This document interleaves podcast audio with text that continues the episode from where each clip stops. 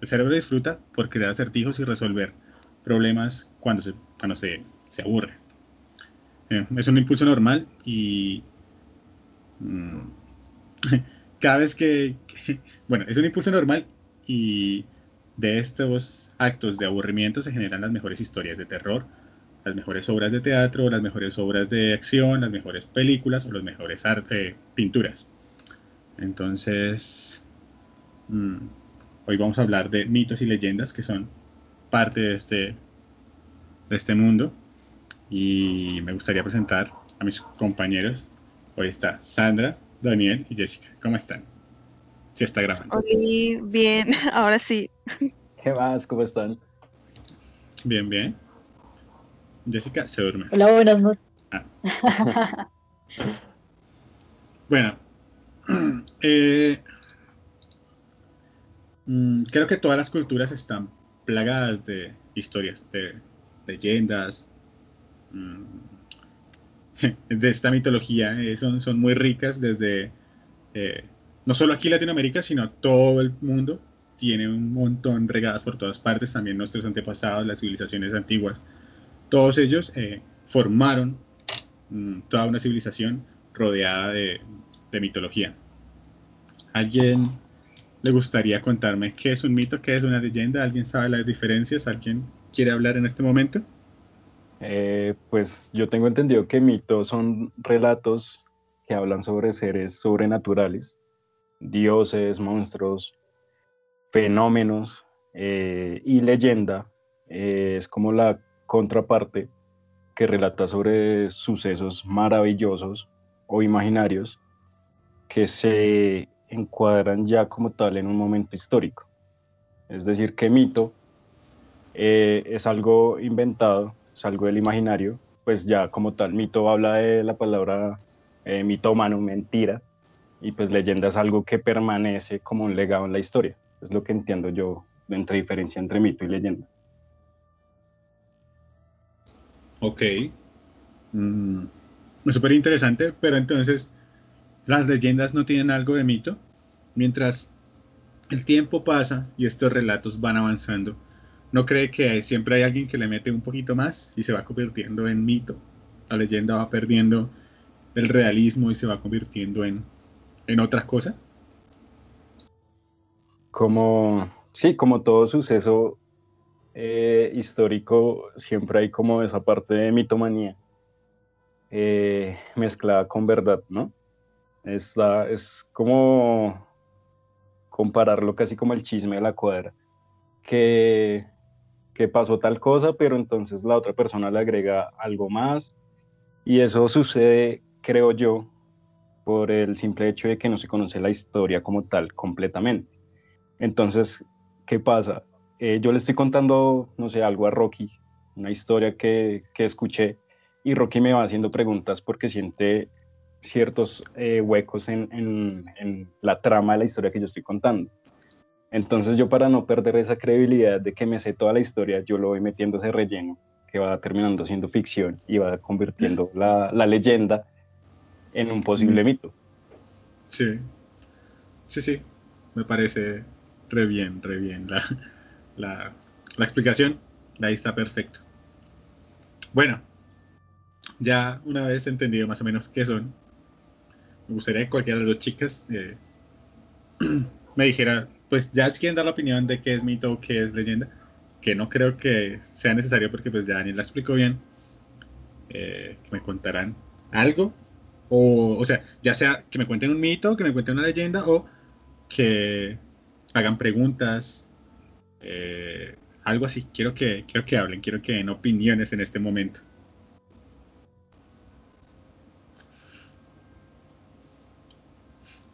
Cualquiera de las dos o la señalo una por una. Sorry, colegio. eh... Uy, creo que yo una vez lo había contado, pero pues no salió. Y es que a un tío de mi mamá, una vez estaba como súper rebelde. Entonces le iba así, la mamá salió, entonces se fue como para el campo y viven en el campo. Entonces iba así súper enojado y llegó y escuchó como el llanto de un bebé. Y pues cada vez era, era más y se acercó y era como un niño que le dijo como, papá, ya tengo dientes. Ah, y, le y salió pitado corriendo porque, pues qué susto. Y este, entonces me puse a averiguar y es, podría ser como el tunjo de oro, que es un niño que, que llora y cuando alguien se le acerca eh, le dice como, papá, ya tengo dientes. Pero entonces como para que, o sea, ese niño se puede convertir en oro, pero uno tiene que bautizarlo como pues quizá y se va a convertir en un muñeco de oro. Y si uno lo cuida, le va a dar oro. Ah, como que tocarle unas semillas que crecen en las cordilleras y ese muñequito va a estar dándoles oro.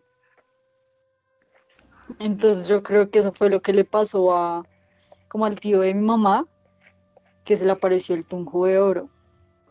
Y si lo funde ¿Ustedes uno. creen en eso? Ah, A mí se me convierte en oro y lo, lo- le prendo la olla y, y lo convierto en moneditas. Pero para qué, para qué lo convierte en moneda si, si él mismo le va a dar oro. Pues cuando ya me, cuando me empiece a dar más poquito, güey. Es como tener el banco y después vender el banco. Es no, es cuando me empiece a, a dar con IVA, güey. Cuando monte el IVA, entonces va a empezar a dar menos.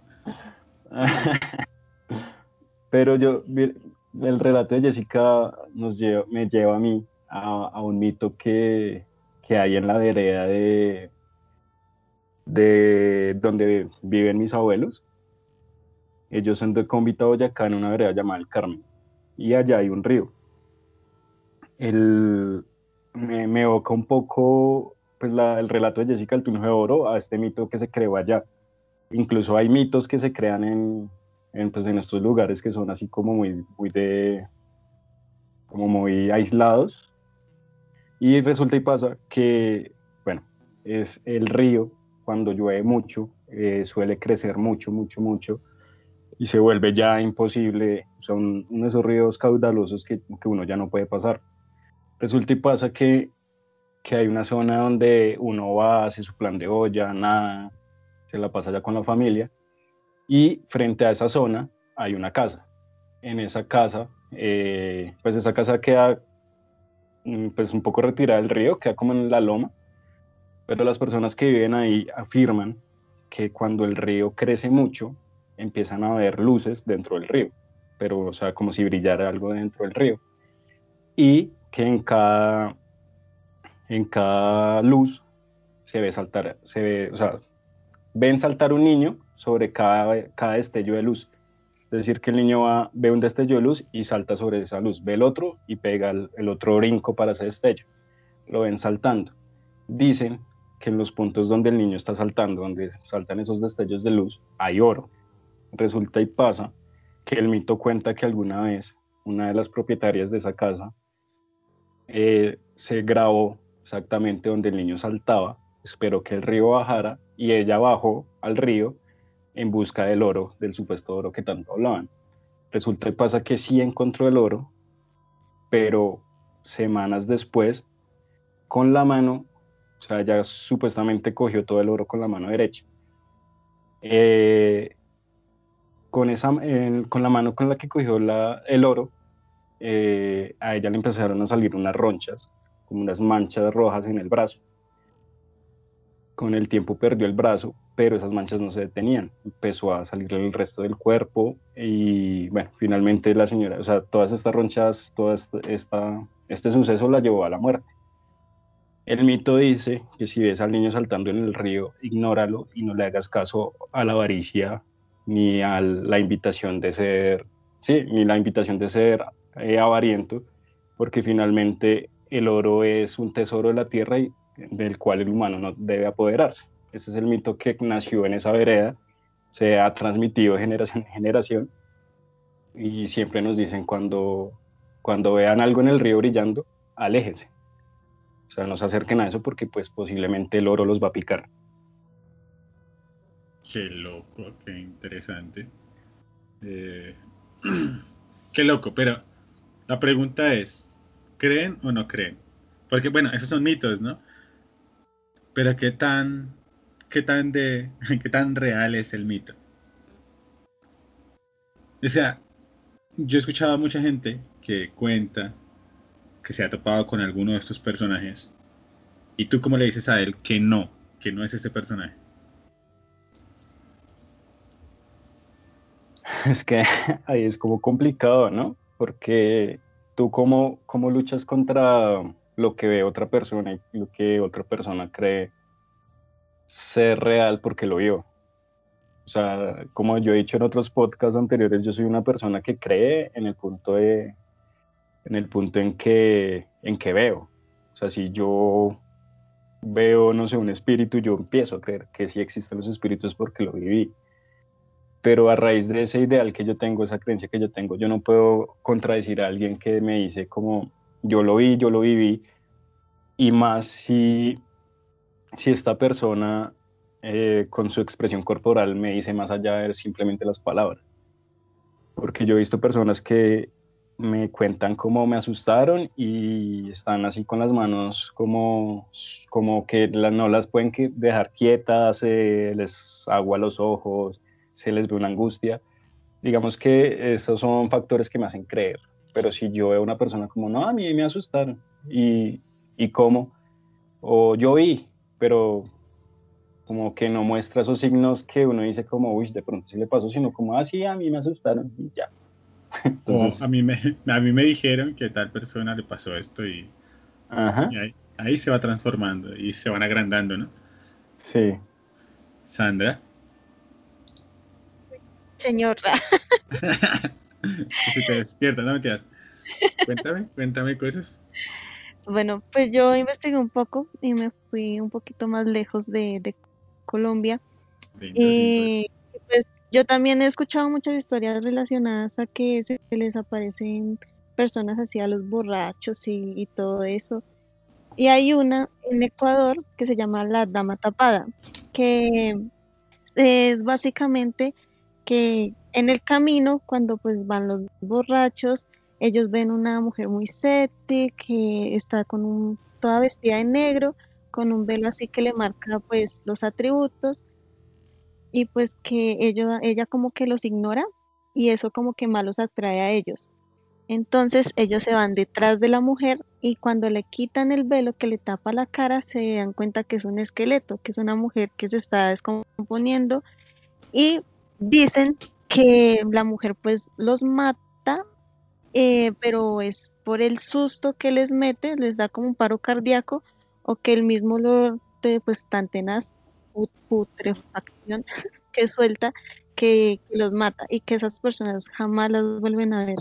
Y esas historias yo las he escuchado demasiado, las he escuchado varias veces de, de que se les aparecen personas a los borrachos y que esos borrachos mm, no vuelven a aparecer. Ese era el sueño húmedo de, los necrofílicos. Eh, estaba pensando que alguna vez escuché una historia mm, de... Bueno, es que se me venían dos a la cabeza, pero hay una que es súper reconocida y es súper latina. Eh, creo que en todas partes de Latinoamérica hay una versión de esta. Y es que mm, en un pueblo hay una farra y van dos amigos que se van de discoteca y que no sé qué. Si son dos amigos o dos amigas, bueno, la idea es que eh, en un punto de la noche se separan los dos, eh, esta persona se va a bailar con alguien, esta persona está súper ya eh, emocionada con la persona que está bailando y la persona le dice que nunca le mire los pies, que no le mire los pies. Y entonces la otra persona pues solo le mira la cara y bailan y bailan y bailan. Hay un punto en el que esta persona baja la mirada y cuando baja la mirada supuestamente las patas son patas de cabra y entonces resulta que está bailando con el diablo. Eh, esta historia es súper, súper antigua y hay una variación de, esta misma historia en muchos lugares de, de Latinoamérica. Y aparte hay otra que yo conocí, que escuché, en la que dos amigos se van de fiesta. Este ve a una nena que le gusta mucho y le empieza a caer, y le empieza a caer, y sáquela a bailar, y no sé qué, y tomen y bailen, y tomen y bailen. Y en un punto de la noche, le dice al compañero, venga, parce, yo me voy a ir para la casa de esa nena. Si quiere, váyase para la casa. Y el man, no, pero ¿cómo me voy a ir? ¿Cómo me voy a dejar solo? Si, man, si quiere, me acompaña, vamos, nos quedamos la noche allá y nos volvemos juntos. Y el otro man, no, no, no, parce, no, o sea, me da cosa, pero bueno, el man termina cediendo, se van los dos y, y se montan, pues, al momento de acostarse, la chica se acuesta en un camarote, arriba con el man, el otro, el compañero que no está haciendo nada, quedó en el primer, en el primer piso del camarote. Y el man se duerme y en la madrugada empieza a escuchar como, unos fluidos extraños. Y no es eso lo que lo despierta, sino que le empiezan a caer esos mismos fluidos en la cara. Eh, el tipo se asusta un montón y no sabe qué es. Entonces decide salir corriendo del lugar cuando se da cuenta que la nena se está comiendo al otro man, pero literal. O sea, supuestamente se lo está tragando. Y lo que los fluidos que estaban cayendo era la sangre del compañero. Y en el momento que él sale a correr, esta empieza a perseguirlo por el bosque. Hasta un punto en el que él ve unas ovejas y supuestamente se retira las ovejas.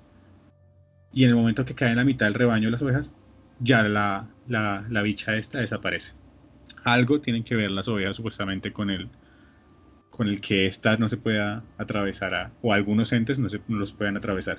No sé qué será, pero hace parte de esa historia. Me acordar de eso.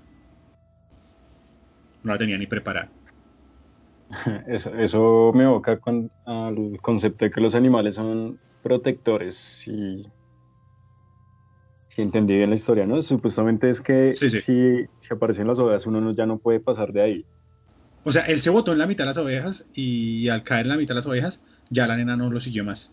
Se desapareció. Sí, sí, yo creo que se evoca a eso que cuentan que, pues que, hay muchos animales que, se, que son seres protectores de los espíritus. Sí, sí.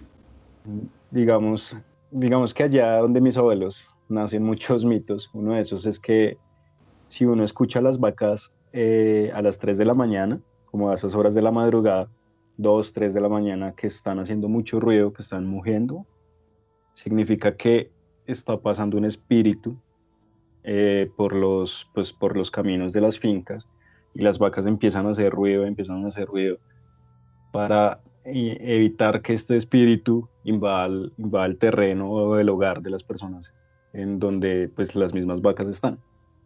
Es una de las cosas que cuentan allá. Porque, y, yo que voy muy seguido a, ese sector, a, pues a, a, esa vereda, sí me he dado cuenta muchas veces que, que, se da esto, que las vacas muy a, las horas de la madrugada empiezan a hacer ruido de la nada. No es siempre, pero sí es muy de vez en cuando. Entonces uno se empieza a cuestionar con esas cosas, de si realmente es verdad o, o simplemente se inventan estas cosas para justificar eh, el, el accionar de, pues, de estos animales en, en estos momentos. Ven pasar a Daniel y empiezan a hacer bulla. me ven pasar a, la, a, la, madrugada y antes me abren porque, hijo, vengo borracho. sí. No, estaba pensando, era que eh, también dicen eso de los perros. Yo me acuerdo cuando estaba muy pequeño, decían que si los perros ladran en la madrugada a nada, porque hay veces, ah, o sea, a veces uno se asoma acá y los perros están que ladran a, a la nada. Dicen que supuestamente por ahí va pasando el diablo otros dicen que están pasando las ánimas, pero siempre tienen como un que ellos pueden ver algo que nosotros no podemos ver. Pero pues, no sé. Sí, siempre, siempre existe. Cuando qué, cuando se quedan mirando fijo a un punto también, eso da miedo. Tú que tienes gatos, qué miedo, ¿no? Los gatos se quedan mirándolo a uno a veces en la noche mientras uno duerme. Dijeron, Dios mío, está planeando cómo matarme. los míos son negros, precisamente. no, ay, pero los gaticos negros son bonitos. Eso, eso, que también eso es un mito de que los gatos negros son de mala suerte, por ejemplo. ¿Sabe qué me, sabe qué me pasó una vez? Que me pegué, me pegué cero susto. Pues yo estaba, yo dormía con mi perro porque él ya no le gusta quedarse conmigo. y yo estaba profundo cuando de la nada escucho pues al perro gruñir. Y pues yo soy de las personas que se levanta con el con el suspiro de un zancudo. Entonces pues yo abrí los ojos y mi perro estaba en mis piernas acostado, pero mirando, no mirándome a mí, sino hacia el frente de la cama, gruñendo. Y yo como, no, parce, ¿qué pasó acá?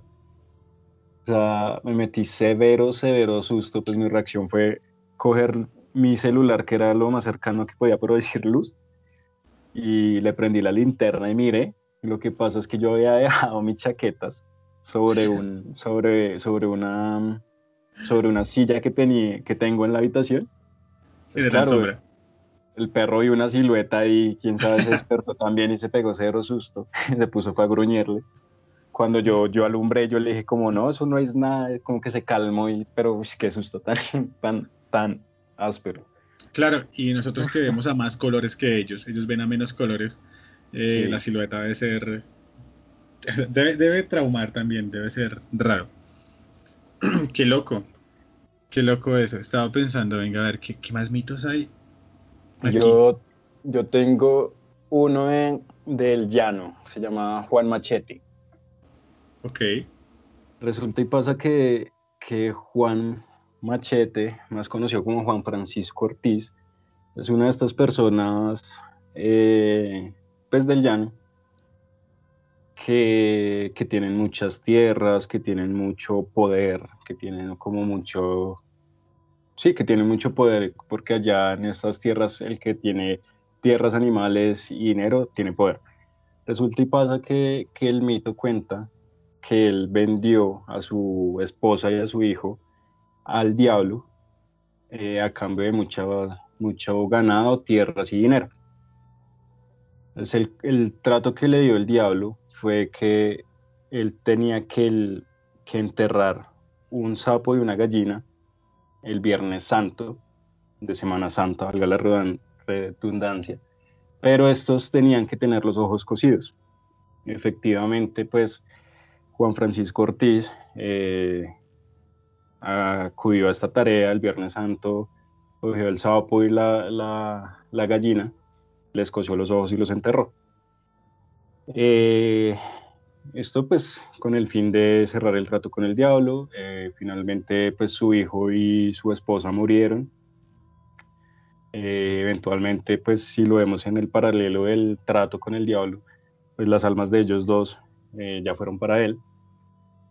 Y con pasar el tiempo él empezó a ganar mucho dinero, los cultivos empezaron a darle mucho y empezó a tener como más terreno, más dinero, los cultivos pues le generaban esta ganancia. Y cuenta el mito que él una vez iba a salir al pueblo a hacer una vuelta, se montó en su caballo y al salir vio un toro en, sus propiedades. Era un toro, un, perdón, un toro negro, súper grande, súper macizo. Y dice el mito que lo que más eh, resaltaba el toro es que tenía unos cuernos grandísimos, blancos, blancos, o sea, hacía un contraste con el pelaje negro del, del toro. Él no le dio importancia, se fue a hacer sus cosas al pueblo, volvió y el toro seguía ahí, estático en la misma pose que lo vio por primera vez. No le dio importancia, se fue a dormir y la mañana siguiente el toro seguía ahí. Él dijo, este, eh, este toro debe ser de algún vecino. Eh, fue, preguntó, el toro no era de nadie. Él decidió que pues, el toro podía quedarse ahí. Eh, empezó a tener dificultades con este toro porque pues saltaba las cercas, le dañaba todo el cercado, todo con el fin de aparearse con las vacas que él tenía. Y él decidió sacar el toro de, de su propiedad pero resulta y pasa pues el método que, que, usan los llaneros, los campesinos, es coger un rejo y pegarle al, al, ganado para que se mueva.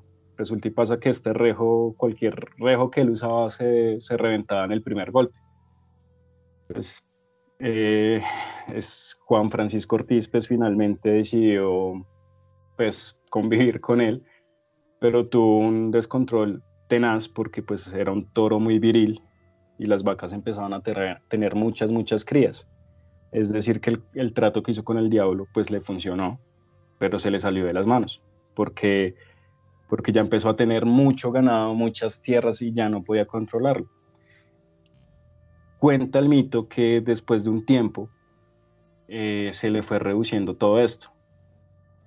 Todo porque él empezó a enterrar sus ganancias. Él enterró, empezó a enterrar sus ganancias y abandonó su, su tierra. Él se perdió y dejó todo ahí porque ya no lo pudo controlar.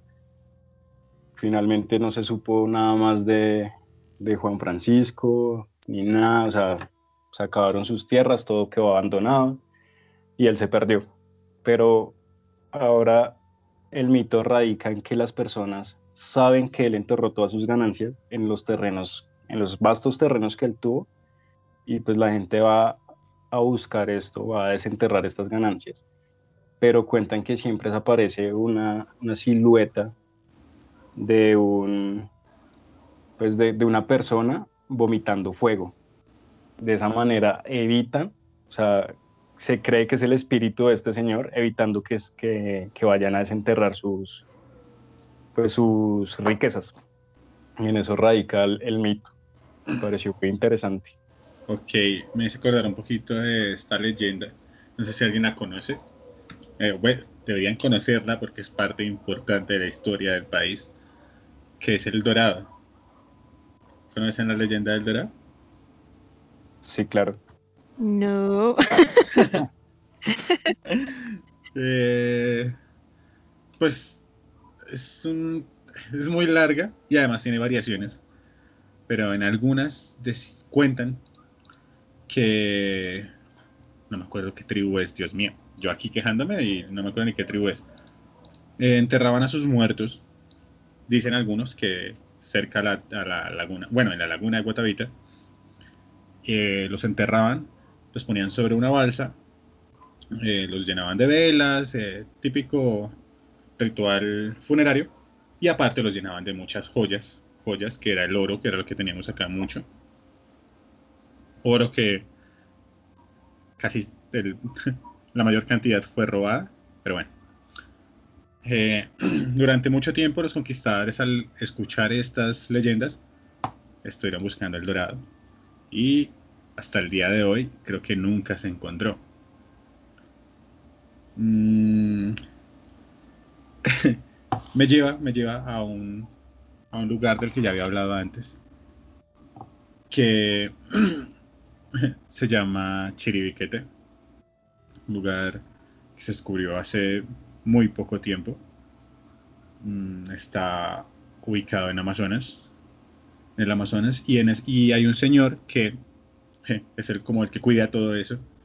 Nunca, nunca había visto el lugar y un día por una tormenta tuvo que desviar el helicóptero porque le hace pues, seguimiento en el helicóptero. Tuvo que desviar el helicóptero y casualmente se dio cuenta que había una montaña que él nunca había visto. Esto me lleva a pensar el tema de los monolitos, la vez hace, hace un tiempo, que esta gente en un recorrido de, de, de, ¿qué? de, helicóptero vio un monolito de aproximadamente dos metros. desde un helicóptero así, así de la nada, lo encontraron. Y este tipo llevaba, creo que más de 100 años, o sea, bueno, este tipo no, pues la gente que ha estado cuidando el lugar, creo que llevaba más de 100 años eh, sobrevolando el lugar y nunca habían visto una montaña. Una montaña. Resulta que el tipo bajó y le empezó a investigar y se dio cuenta que es prácticamente una capilla sixtina. Es eh, eh, el Vaticano de, de las tribus indígenas, donde todas se reunían y iban allá. Hay gente que dice que este lugar es el Dorado. Y no es una leyenda, digo, no es un mito. Eh, dicen que es el Dorado porque cuando entras al centro de esa capilla, al centro de esa montaña, y miras hacia arriba, ves el hueco y puedes ver el sol eh, a ciertas horas. Y al momento en el que el sol está en todo, todo, o sea, toda la punta de arriba, vas a ver cómo las paredes de esta montaña se van a volver doradas. Pero es un efecto visual, ¿no? ¿Qué tal que el dorado sea eso? Eso, eso iba a decir, ¿qué tal el dorado solo sea un, un fenómeno natural? del reflejo del sol. Exacto. Eh, esta gente, los conquistadores y toda esta gente, y bueno, y todos los que van a buscar también el, dorado, porque todavía hay gente de aquí que está buscando el dorado para taparse en plata. Eh, ¿Qué tal que solo sea simbólico, ¿no? El dorado, porque está aquí, es el lugar donde, donde vas a ver todo, todo dorado, donde la gente, hasta las caras de las personas se van a volver doradas por unos segundos. Y es que si nos ponemos a ver, es algo que surge de los ideales indígenas, personas que le dan mucho simbolismo a la naturaleza, ¿no? Exacto. Entonces, pues, pues, realmente yo pienso más que el dorado es, eso, un, simbolismo más allá que un, un real tesoro de, de no sé cuántos quilates de oro escondidos por ahí. Exacto, yo creo que la mayoría de oro que había ya se la llevaron. Se la llevaron los, conquistadores hace mucho tiempo. Sí, claro, eso acá no dejaron nada. Ajá. Dejaron pura gente. Igual, ustedes no creen por ahí que, que si este tengan algo ahí escondido. Porque yo creo que pues al ver que los conquistadores están llevando todo, de pronto pueden haber dejado buenas estas escondidas, ¿no? ¿Sabes qué pasa? Cuando, los esos manes llegan a llevarse todo, esa gente no sabe qué, qué, es lo que están haciendo, ¿sí? O sea, no entiende, obvio. No estamos hablando de que sean gente que no sabe la vida, que, o sea, entre comillas, gente bruta, no. Esa gente era muy inteligente, esa gente tenía la civilización completa y tenía sus rituales y todo. Pero llegó otra gente, es como si llegaran los alienígenas aquí, y te muestran algo que tú nunca has tenido, algo que tú nunca has visto, y ahí puedes ver tu reflejo, o sea, te lo están cambiando por eso. Ellos no saben que los están robando, porque literal los están robando, los están estafando. Eh, no creo que, que tuvieran, bueno, y si en algún momento se dieron cuenta que los estaban estafando, no creo que sea mucho lo que, lo que hayan guardado. Eh, me acuerdo que hay una historia en la que relata que hay un momento en el que ellos están corriendo huyéndole a, a, los conquistadores, y dicen que cuando los atrapan eh, arriba de una montaña, estos empiezan a saltar, estos empiezan a matarse porque prefieren eh, morir ellos a que los maten los conquistadores. Eh, ¿Para qué eran a guardar si, si, tenían ese pensamiento? No sé, no sé, no sé. Pues obvio, sé para generaciones antes. Igual, el oro no, no tenía ese valor que le damos nosotros. O sea, ellos no le daban ese, ese mismo valor, era otro tipo de... Era como para nosotros tener aquí las piedritas esas que la gente compra que supuestamente tienen energías. ¿Cómo se llaman? Bueno. Pues cada piedra tiene su nombre. Sí, pero hay unas piedritas que compran que, ah, esto tiene no sé qué. Es como eso. Para ellos el oro era algo así. Era algo más simbólico, no pues era, no era ese, ese, ese, ¿cómo se llama? Ese, ahora se me olvidó. Ese ese eh, como elemento de valor para... Monetario, exacto, porque ese tiene un valor monetario. Sí, para ellos era como una herramienta que podían fundir y con el cual se podían adornar y ya. Exacto. Era, una prenda de vestir casi. Importante sí, pero no, no era... Pero, no esencial. Exacto, no era su recurso principal de intercambio. De por sí ellos lo que hacían era intercambios, ¿no? Eh, sí se cambiaba eh, como lo que yo sembré con lo que tú sembraste, hacemos un intercambio, así todos comemos. Entonces sí, yo no creo que, que sea tan así. Y, según entiendo, eh, no lo afirmo, pero lo que sé es que llegaron los conquistadores y fue como con espejos. Como, sí, con espejos. Te puedes ver y, y, esto es mucho más valioso que lo que tienes ahí, que era el oro. Entonces ahí fue el, sí, prácticamente la, la estafa, como dice Rocky, donde pues, despojaron a, todos ellos de sus riquezas. Y es, es, muy denso pensar que no solo eso, después cuando llegaron con la cámara, que hay, hay algunos que todavía creen que la cámara captura el alma, ¿no? o sea, que la fotografía eh, es el alma. Entonces, bueno, eso, hace parte de la mitología también de ellos, ¿no? De, las tribus. Que, que ellos también tienen un simbolismo para lo que nosotros hacemos. Y también, se creía que los eclipses eran la ira de un dios, ¿no? Ajá. Finalmente es que un astro se interpone al otro y ya, no es nada más. Es un efecto que pasa cada tanto tiempo. Exacto. Entonces, ahí es donde yo, yo vuelvo y reafirmo, eh, como que se trata de darle un significado a lo que no se entiende.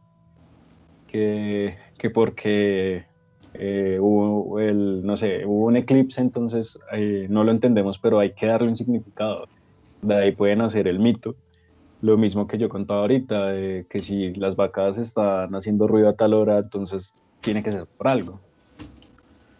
Y sí, me hace pensar del, o sea, lo que estaba diciendo al principio, cuando el cerebro se aburre, eh, el cerebro tiene que estar em, resolviendo problemas a, todo, a toda hora, o si no va a crear otros tipos de problemas, o sea, va a crear y los va a solucionar, pero a veces, eh, bueno, resultan otro tipo de cosas, pero a lo que voy es que, de que sí, intentamos darle respuestas a esas cosas, como por qué se pone la luna a veces frente al sol o por qué, mm, bueno, todas estas cosas que pasan y, y qué, y, y, pues sí, inventamos este tipo de historias porque son la, son la forma fácil, la forma de que el cerebro diga, uy, pasa esto, uy, y sentirnos nosotros también especiales, sentirnos distintos, porque yo pude solucionar este, este, este misterio que nadie más sabe.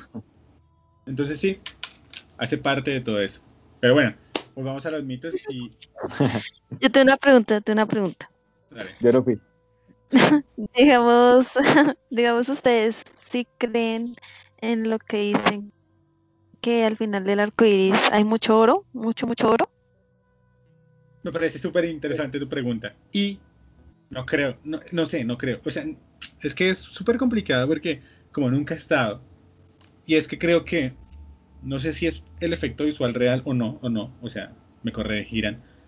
Pero si uno intenta acercarse a esa punta del arco iris, se mueve, porque es un efecto, creo que es un efecto de luz. Obvio, es un efecto de luz, pero no estoy seguro. Igual se supone que en cada, en cada punta hay una olla de oro con un duende cuidándola. Entonces, no creo, mm. pero me parecería muy interesante ir a buscar la punta de un arco iris. Mira que, yo no creo porque sí vi la punta de un arco iris una vez. resulta y pasa que yo estaba viajando y pues estaba lloviendo y estaba el sol. Se creó el efecto y cuando estábamos dando una curva a una, pues a una montaña, vimos en toda la carretera el de que salía el primer rayo de luz del... Sí, veíamos la punta de un arco iris. Y lo que pasa es que en esa parte de la carretera estaba un poco inundado por la lluvia y se creó un espejo de agua en donde se reflejaba la luz y proyectaba toda la, todo el arco iris desde esa punta. Entonces fue como, ay, no hay olla, no hay olla de oro al final del, del arco iris. Pero nos quedamos preguntando, es, ¿será que este es el inicio y al final de la otra punta sí está la olla? Puede pasar. pero pues digamos que yo ya tuve la oportunidad hace muchos años de verla, ver eso. Entonces yo dije como, ah, no, eso, eso no existe entonces. ¿Qué tal que esté debajo de la tierra? Pues ahí sí me, me hace cuestionarme. lo tuve en mis manos y lo perdí, lo desperdicié. El problema es que si entrenamos ahí nos estrellábamos. Sí, porque es muy raro que alguien diga como, ay no, un arco iris. Y al final del arco iris vamos a decir que hay oro. O sea, ¿de dónde la gente como que saca eso? Digamos, para uno decir algo así, se supone que uno tendría que haberlo vivido. Entonces, no sé, es una incógnita y que queda. Pero, sí, claro, como incógnita eh, está súper interesante, pero hay que hay que darle un poquito de lógica también y es como cuando estás pequeño y le preguntas a tu papá qué hay aquí o qué hay allá y él todavía no quiere que sepas qué es eso, se inventa una historia, ¿no? Esto puede venir de una historia de un papá antes, o sea, contándose un papá o una mamá contándosela a, a su a su ¿qué? a su, a su hijo hija ahí diciéndoles, pues no, allá hay tal cosa. Sí, que le digan, ay papá, que al final arco y uno, pucha, digamos algo fantástico, hay una olla llena de oro. Si algún día lo encuentras, no sé qué, pues eso es lo que hace un papá, ¿no? Yo creo. eh, y o uno de, niño, uno de niño le cuenta al otro niño, el niño al otro y Y así surgen los mitos.